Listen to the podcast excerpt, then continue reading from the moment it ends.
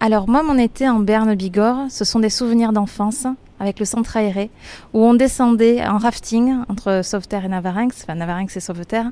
et je prenais toute l'eau, euh, voilà, des, rires d'enfants, euh, des sourires, on sautait du rafting. Et ensuite, pendant l'été, les explorations dans les champs de maïs avec les copains, et les soirs on se retrouvait, on grimpait dans les arbres, ça se terminait parfois même par des tirs de feux d'artifice, voilà, c'était le plaisir de se retrouver entre voisins. Et puis il y a aussi la fierté dans les yeux de mon papa quand euh, je grimpais jusqu'au pic d'Arny à la Pierre Saint-Martin euh, et que c'était quand même assez difficile, mais voilà, j'étais arrivée, il y avait beaucoup de fierté. Et aujourd'hui, ce que j'aime faire, c'est regarder les étoiles avec ma fille en cherchant l'ISS pour voir si elle passe au-dessus de la maison et en faisant peut-être un vœu justement pour euh,